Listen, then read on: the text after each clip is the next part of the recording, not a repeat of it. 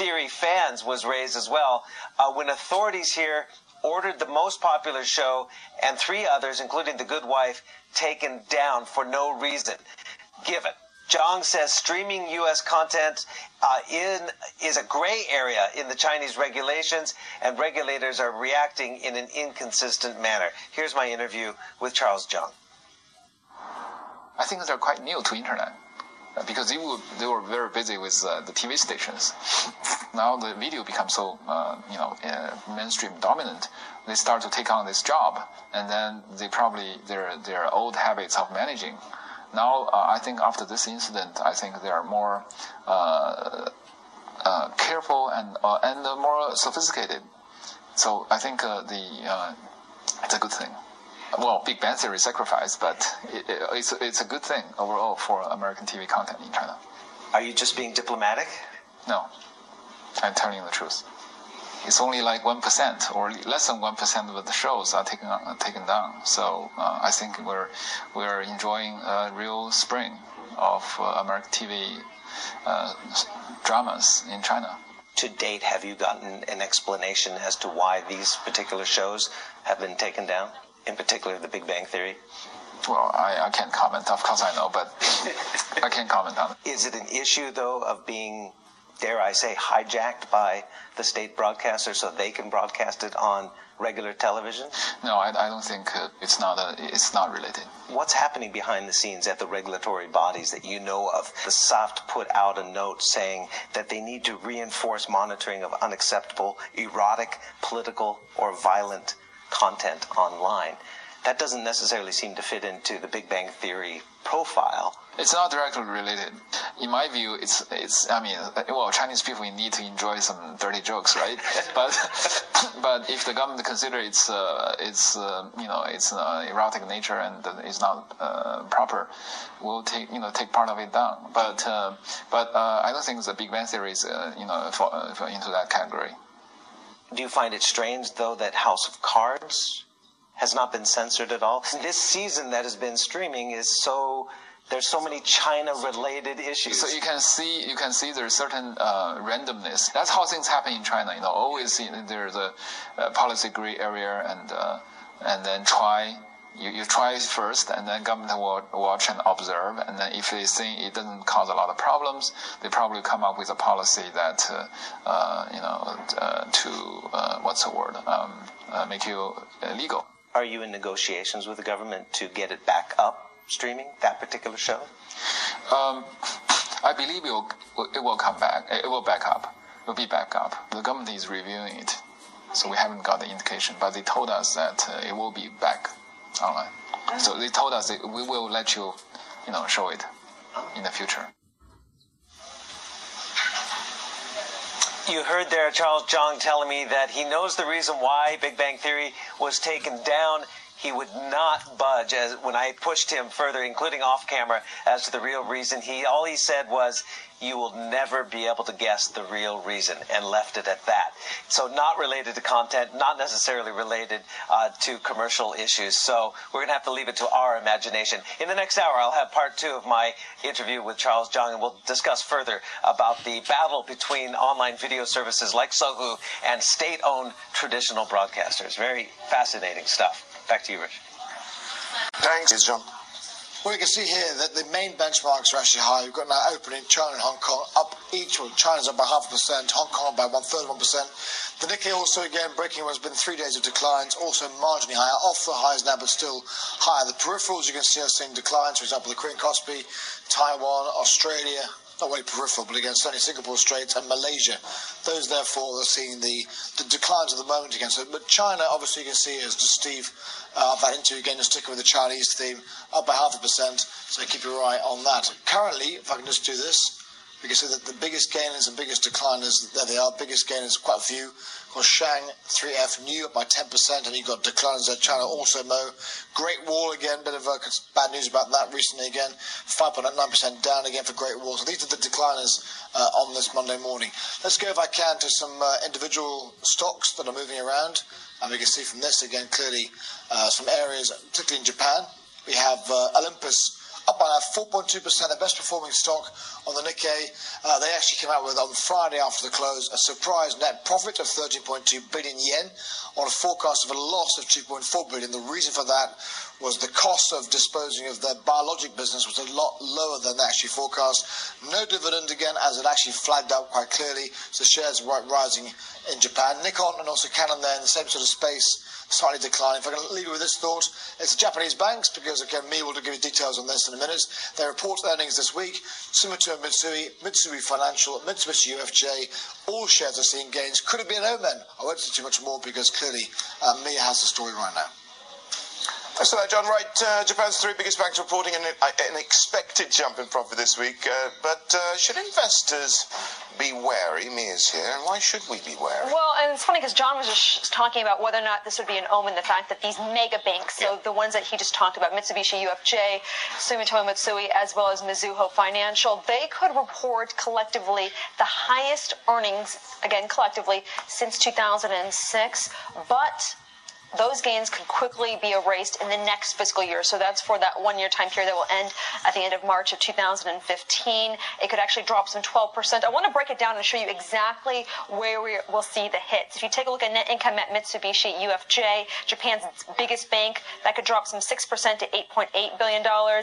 It will fall 15% at Sumitomo Mitsui to $6.7 billion, and it will fall 16% to $5.4 billion at Mizuho. Now, Rich, let's just set the stage, right? Because investors, they flocked to pretty much any Japanese share last, Last year, year, was, I mean, it was insane, wasn't it? It was a one-way bet, effectively, Uh, for much of the year.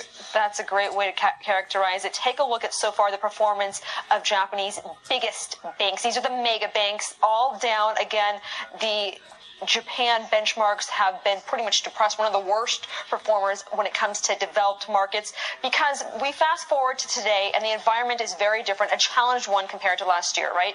There's no signs of fresh monetary easing. There's a sales tax increase by three percentage points that was implemented in April, and any signs of deregulation on the business front has not been Well, it's stalled. It's all been stalled, hasn't it, at the moment? It does seem as though we've got until June the 22nd to get anything really firm here as well. Yeah, no, that's a good way to put it. And you know, stalled is one way to say it. Another way is, will it ever happen? Is it just something that's not going to be in the cards for the Japanese economy? And that's not just going to hit these Japanese banks, which were one of the best uh, sectors last year, but it's going to hurt the overall Japanese economy, uh, so to speak. And so we'll be watching these banks collectively $24 billion, but next year it could be down even further, some 12%. Right, thank you very much indeed. That's uh, Mia Saini there. Right, uh, well, it looks good, but not that good. That's the key takeaway from the latest Bloomberg quarterly poll on the global economy. David switched places with Mia. It's breaking down the results across different parts of the global economy. What are the findings, essentially? Yep. Uh, well, I think overall that one of the key takeaways is really that they're still optimistic, but not as optimistic as uh, compared to the start of the year. Perhaps you know there are parts of the global economy that did well, but not enough to really offset. Uh, I guess most of the geopolitics that has really come to fruition over the past few months. Uh, here's a copy of the poll, Rich, if you want to take a look. Yep, there we go. Uh, so on the global economy, 83 percent, I think, think we're stable or improving. I think if you look at the U.S., that's clearly come out as the big winner here. Um, we polled 600, well, it's a sample of close to 600 Bloomberg users. Yeah, here. 64 improving, 64% saying it was improving the economy in the United States. Yep, uh, 44%, 43%. Uh, although, I mean, if you There look at go. it, That's it. That's, that's, what the U.S. Yeah. So you have 64% say things are improving. Although I think, well, we're on this uh, chart right now. For only 44% said the market will give the best returns of the year. So it doesn't necessarily translate that because they have a good outlook, they will be investing in the market. Now, on Europe, it's still okay. Better, in fact. I think, yep, there we go. So half think things are improving there, although three fourths, 74% think deflation in Europe is the biggest threat to, to the recovery there. So the US, I guess, wins the vote with the best growth prospects. Europe is okay. Watch for inflation there, but don't touch Russia. That's one of the clear uh, Yeah, messages here. 73% disliking Russia. But let's have a look at China uh, and have a look at the, the, the prospects here as well, because I think the biggest component, again, thinks that uh, it's deteriorating. Yeah, it's I think 47%, so that's close to half, think that China is deteriorating, but obviously it's very important to make a distinction. But only 9% think that it's an improving uh, situation there. Yeah, I, I guess it, you know when you look at China, it, it's not only looking at nominal growth because uh, keep in mind it's also a, an engineered slowdown to some extent. So what may be slowing growth for some isn't necessarily a bad thing. And Xi Jinping um, managing expectations, saying you must adapt to a new normal. Yeah, get used to it Yeah. is what he's saying. I guess the question right now is, and there's another part of this poll, very interesting here. Uh, they were asked, what must China's leaders do to attract investment? The top two answers is root out corruption and strengthen the banking system. So those two seem to be, I guess, uh, the biggest uncertainties for global investors.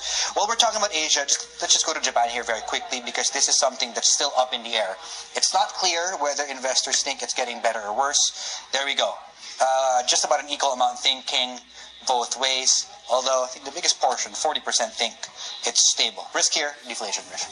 Thank you very much indeed, David Ingles there. Right, uh, up next, tensions rising again in Thailand after the fall of the Prime Minister. Going to be heading over to Bangkok after the break to look at uh, the effect of all this on business. Line right here shows a 52 week average of the bull bear gap, which climbed to the highest level since June 2006 before falling just a tad last week.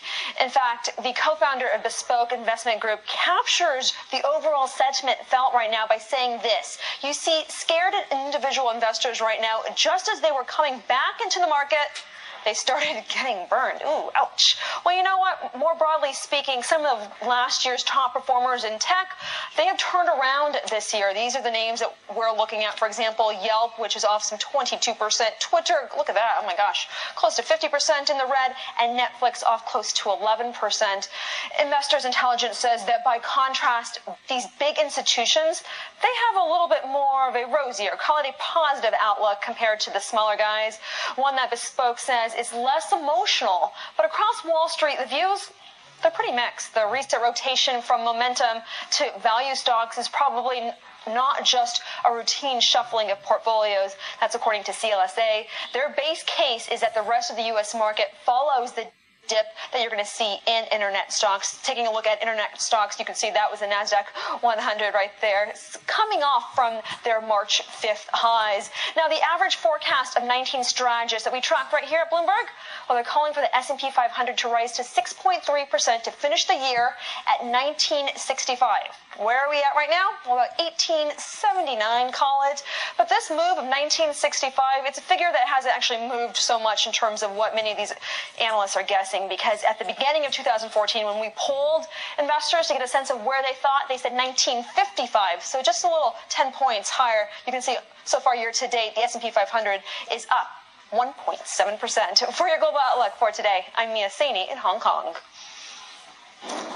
Right, one of the things that always worry the bears is uh, geopolitical tensions, and that really takes us well, to Thailand. Several people were injured when two grenades exploded near an anti-government camp in Bangkok. It's the latest in a series of attacks and shootings in uh, Thailand's escalating political crisis. Protesters have called for a final push to topple the caretaker administration and install an unelected People's Council. Government supporters went ahead with their own rally in western Bangkok. They opposed calls for July's election rerun to be postponed. The current ruling party is seen as winning that vote. Well, joining us now from Bangkok uh, is uh, Paul Gambles, co-founder and managing partner at MBMG, provides financial advice in uh, Thailand. Paul, thanks for joining us. Well, it, it does seem like the rhetoric keeps on getting stronger here as well. And uh, what's it like at the moment? What, what's your gut feeling? I, I think the uh, you're absolutely right because the rhetoric is being ramped up. That's really increasing the tension. At the moment, I think we've got a sense of a, a kind of lull before the storm because uh, nothing really happened too much over the weekend except for maybe the symbolic act whereby the PDRC actually went and occupied Parliament building and uh, Suthep kind of installed himself in the Prime Minister's office. You know, literally, if not if not ceremonially. Um, so the the fact the rhetoric's getting higher, we've got PDRC saying, you know, today's the day and it's the final push and they'll take it into their own hands. And we've actually got the other side, the UDD, saying, well, you know, this means civil war. So the rhetoric's getting getting hotter.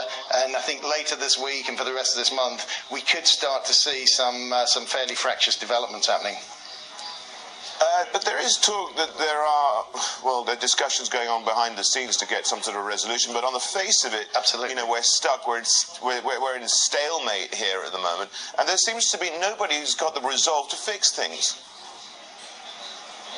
No, that, that's right. I mean, it's, it's a problem that nobody really wants to fix. And, and you know, last week's resolutions, the, the court rulings, didn't really help a great deal because, you know, one thing about the Pheu Thai party is it's, it's always been a bit, bit like the sort of mythical hydra that, you know, you, you chop heads off it and, and a whole bunch more grow back. And so nine members of the cabinet were removed last week, but there's still eight of the original cabinet in there, including the commerce minister who was closely involved in the rice pledging scheme. And, you know, his history is that he's always been closely involved with the Shinawatra businesses. So, you know, the more heads you chop off the Hydra, the more that come to replace it.